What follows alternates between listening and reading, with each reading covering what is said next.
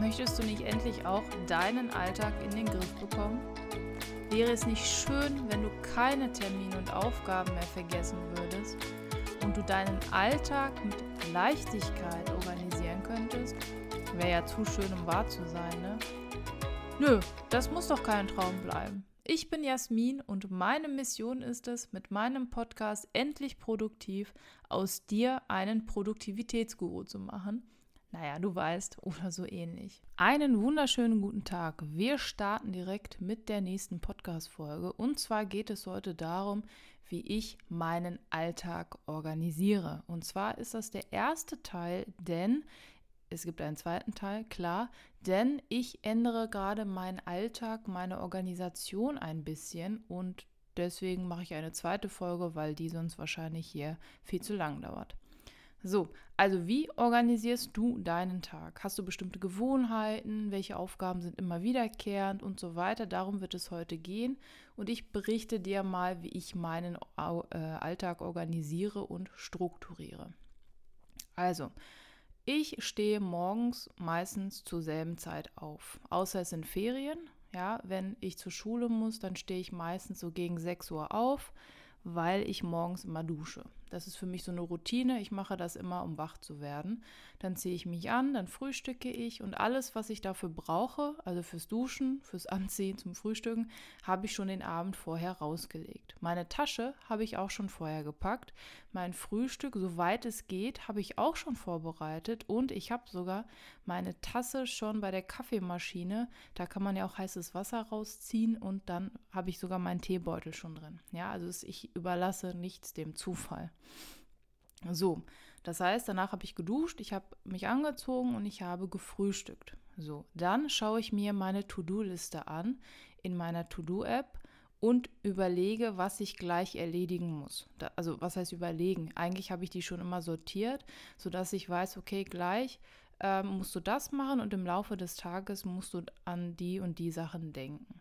So, dann fahre ich zur Arbeit und ja, auf der Arbeit, wie gesagt, ich bin ja Lehrerin und unterrichte. Es kommen zwischendurch immer mal wieder Aufgaben, die packe ich dann in meine To-Do-App und so weiter. Und E-Mails versuche ich nicht ja in der Schule zu beantworten, also nicht in den Pausen, dass ich in den Pausen auch wirklich mal Pause habe.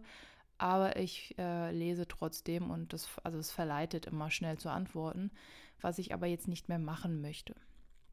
So, wenn ich von der Arbeit wiederkomme, und das kann dann mal 14 äh, Uhr sein, oft ist es aber 16 Uhr, gerne auch Viertel vor fünf, ja, ähm, das variiert je nach Stunde oder je nach Stundenplan und je nach Tag, dann erhole ich mich meistens kurz. Ja, wenn ich in der Schule nicht Mittag gegessen habe, meistens nehme ich mir etwas mit. Auch das mache ich den Abend vorher. Also ich koche mir zum Beispiel Nudeln, mache die Soße und so weiter. Dann packe ich das abends in den Kühlschrank und dann nehme ich das am nächsten Tag mit, zum Beispiel. So, aber zu Hause wird entspannt ähm, und ich gehe dann auch die E-Mails durch und beantworte und ähm, generell lösche ich auch E-Mails direkt. Ne? Wie ich mit E-Mails ähm, ja arbeite.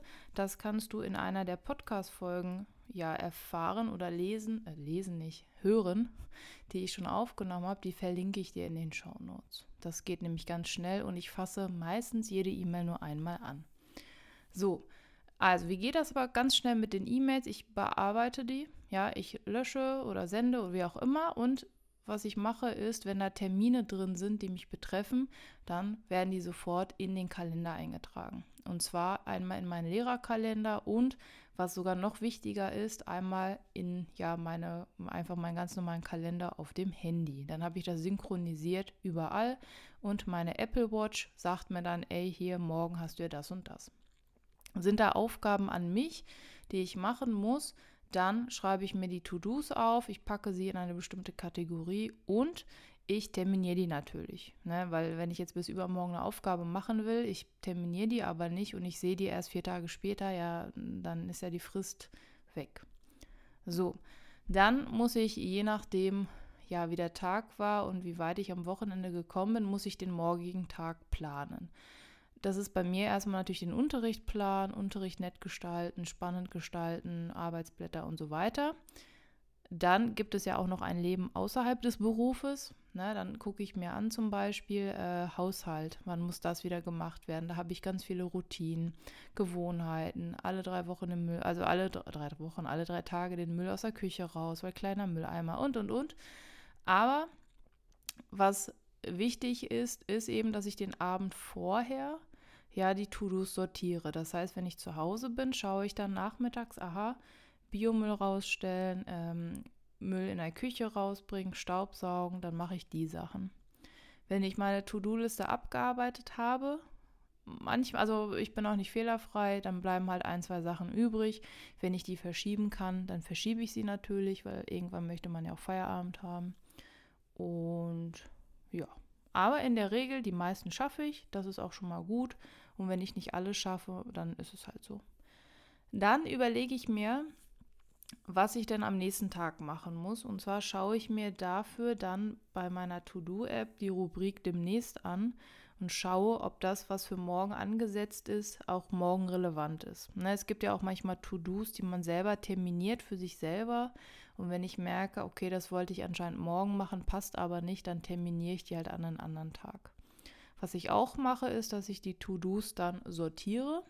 Ja, also nach bestimmten Faktoren, zum Beispiel nach morgens, mittags, abends. Wie das funktioniert, gerne meiner Priorisierungsfolge einmal äh, entnehmen. Auch die verlinke ich dir, einfach in den Show Notes gucken. Und dann habe ich die Aufgaben für den nächsten Tag fertig. So, abends mache ich dann, was heißt mache, sollte ich auch immer eine Krafttrainingssession oder eine Cardio-Session machen bin ich ehrlich, schaffe ich nicht immer, weil ich einfach so K.O. vom Tag bin.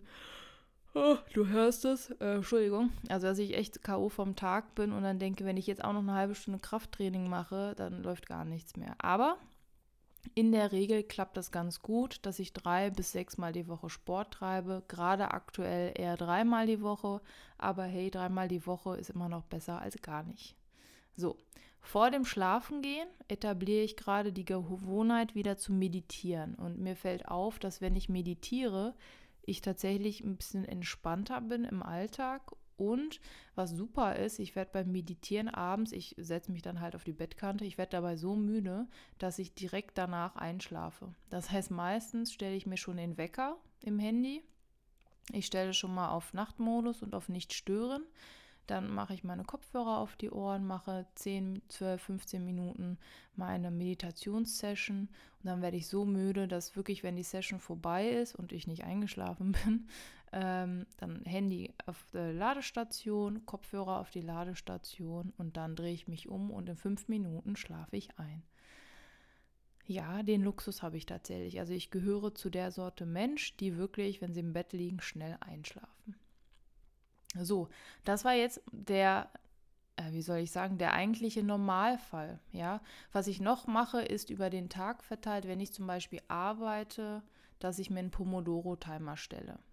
Ne, dass ich dann wirklich nach Intervallen arbeite. Oder dass ich, wenn ich zu viele Aufgaben habe, mit der 135-Methode dann priorisiere. Ja, also ganz wichtig, all diese Dinge, die ich jetzt hier so äh, halbherzig quasi anspreche, die kannst du alle in den Show Notes finden. Unbedingt da reinschauen, denn ich denke, dass du davon profitieren wirst. Und ich möchte aber ja, dich hier gerade nicht langweilen und das alles nochmal aufdröseln, dann wird die Folge wirklich viel zu lang.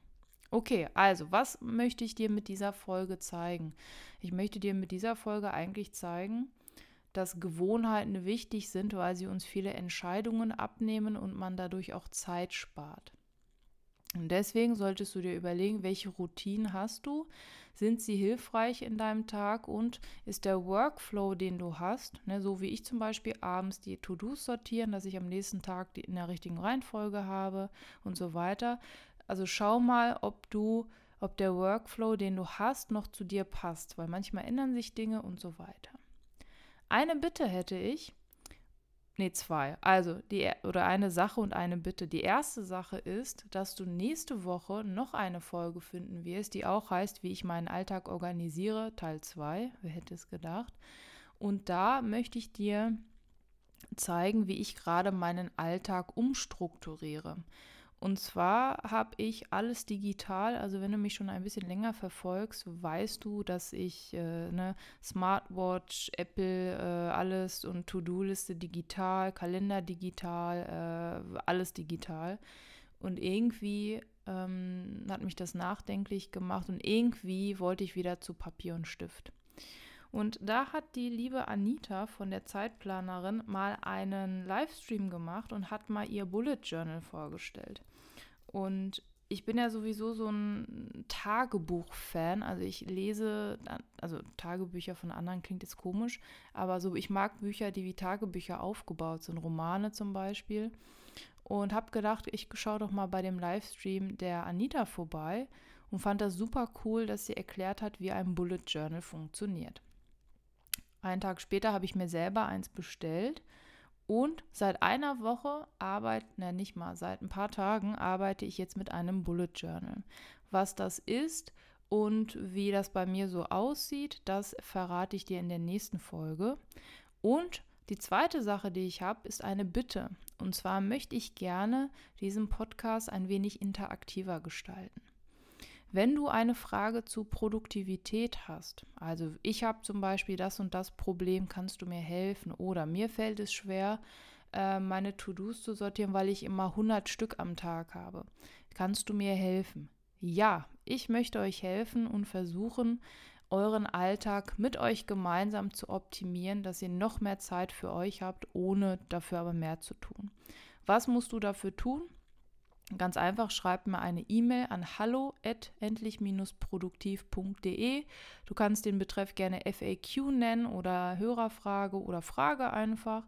Du kannst mir auch gerne auf Instagram schreiben ähm, oder auf meiner Homepage einfach einen Kommentar auf, ja, bei dieser Folge oder bei Instagram, also wie gesagt ein DM oder einen Kommentar. Stell mir deine Frage so präzise wie möglich und ich beantworte diese dann als nächste Podcast-Folge. Das finde ich super cool.